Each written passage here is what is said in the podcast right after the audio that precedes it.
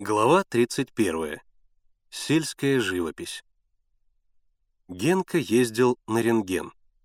Ничего у него в животе не оказалось, только кишки и желудок. Так, вернувшись из города, он объявил Мише. В тот же день к вечеру вернулись в лагерь и Сева с Игорем. Они выезжали на песчаную косу, показывали следователю место, где нашли лодку. Потом их отпустили домой. Игорь и Сева чувствовали себя героями. Они ходили по лагерю с таким видом, будто совершили нечто необыкновенное. Они не сумели осуществить свой главный замысел — убежать в Италию бить фашистов. Но зато своим участием в следствии по делу Рыбалина будто бы поставили себя в особенное и исключительное положение. Хотя они очень гордились и хвастались, ничего существенного Миша от них не узнал. На песчаной косе они показали следователю место, где взяли лодку. Следователь обмерил это место рулеткой, прошел до деревни, потом до железнодорожной станции. Зачем он это делал, Игорь и Сева не знали. Миша презрительно усмехнулся. Ну и следователь. Ищет на песчаной косе. Надо искать в лесу, там, где прячутся парни. Ведь они вместе с лодочником и убили Кузьмина. Миша ни секунды не сомневался в этом. Что касается Серова, то Игорю и Севе жилось у него, в общем, хорошо. Спали они в сарае, на сене. Правда, жена Серова относилась к ним неважно. Даже в дом не пускала. Говорила, что они ей полы запачкают. Но сам Серов каждый вечер приходил к ним и подробно обо всем расспрашивал. О чем же он вас расспрашивал? — насторожился Миша. «Обо всем, о чем с нами следователь разговаривал». «И вы ему рассказывали?» «Конечно. Ведь он ответственный работник». «Эх, шляпы, шляпы! Впрочем, чего можно ожидать от них? Из лагеря удрали, всех взбаламутили и еще ходят как победители». «Поменьше фасоньте», — сказал Миша. «Вы столько натворили, что должны ходить тише воды ниже травы. А вы, наоборот, гордитесь неизвестно чем. Глупо. И не думайте, что на вас будет наложено взыскание. Нет, взысканием не отделаетесь. А вот будут самохарактеристики, и тогда вы узнаете. Узнаете, каково все мнение о вас. Но Миша не торопился назначать самохарактеристики. На это нужно затратить самое меньшее два дня. А как их выкроить? Ведь надо, в конце концов, закончить клуб. Он был уже полностью оборудован, оставалось только покрасить. А в этом деле они получили могучую поддержку в лице художника-анархиста Кондратия Степановича. Он пришел в клуб, долго смотрел, как ребята работают, потом спросил у Миши. «Приступать?» «Приступайте. А что вы будете делать?» Кондратий Степанович обвел вокруг себя рукой. «Красить надо. В круговую. Миша вспомнил нелепо раскрашенную избу художника.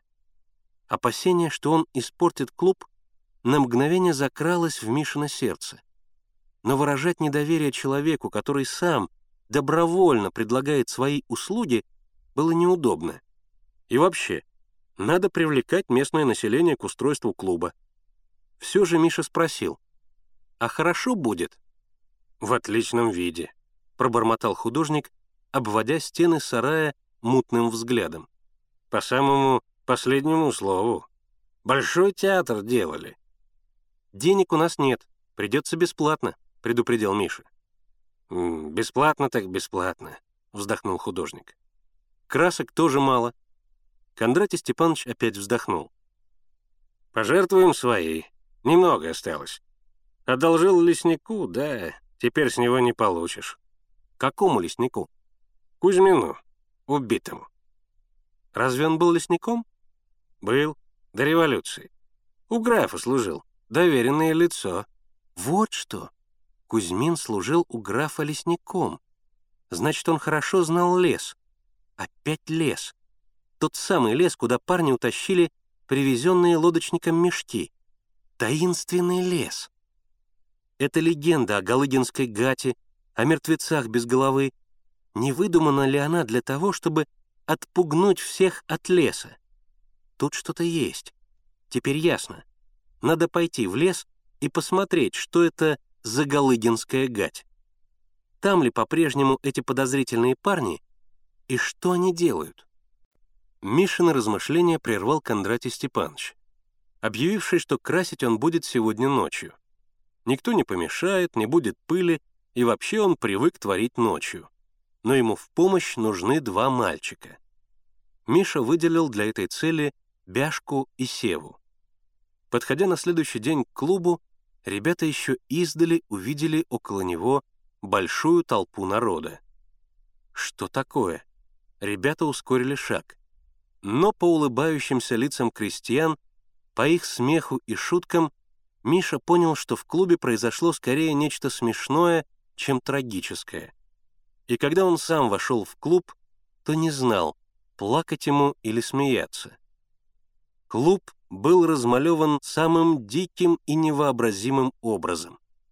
Изогнутые линии, круги, полосы, треугольники, просто кляксы, то бесформенные, то напоминающие морды диких зверей.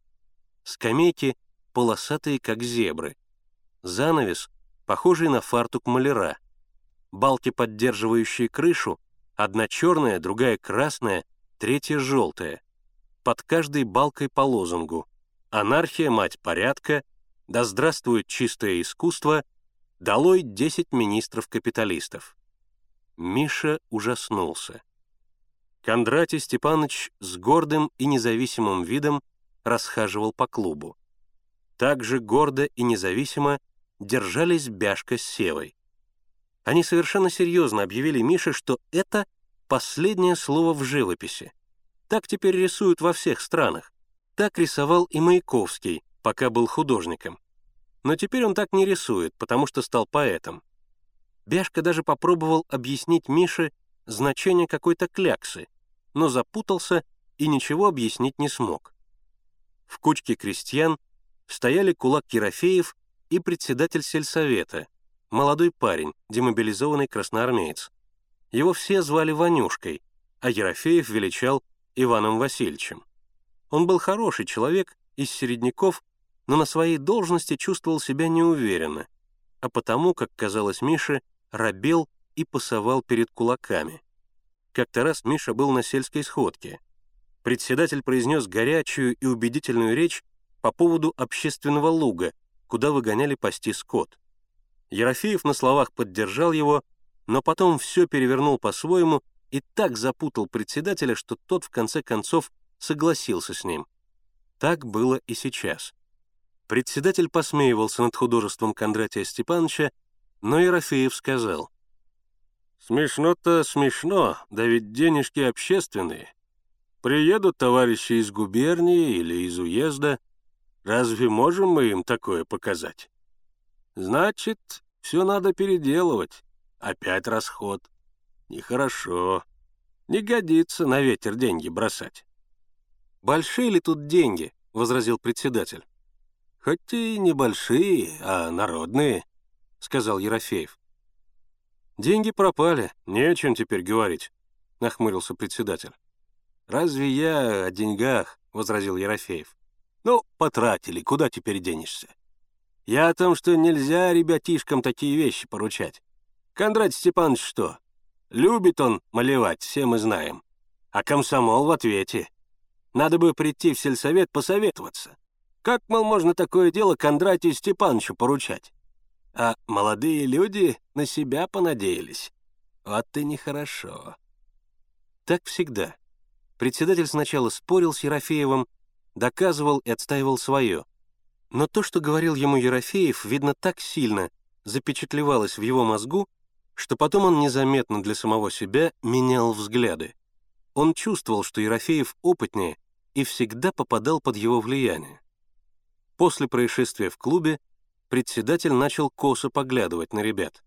Он даже выговорил Мише за то, что тот зря брал лошадь для Генки. А тут подоспела новая неприятность. И все из-за дурацкой игры в зелень.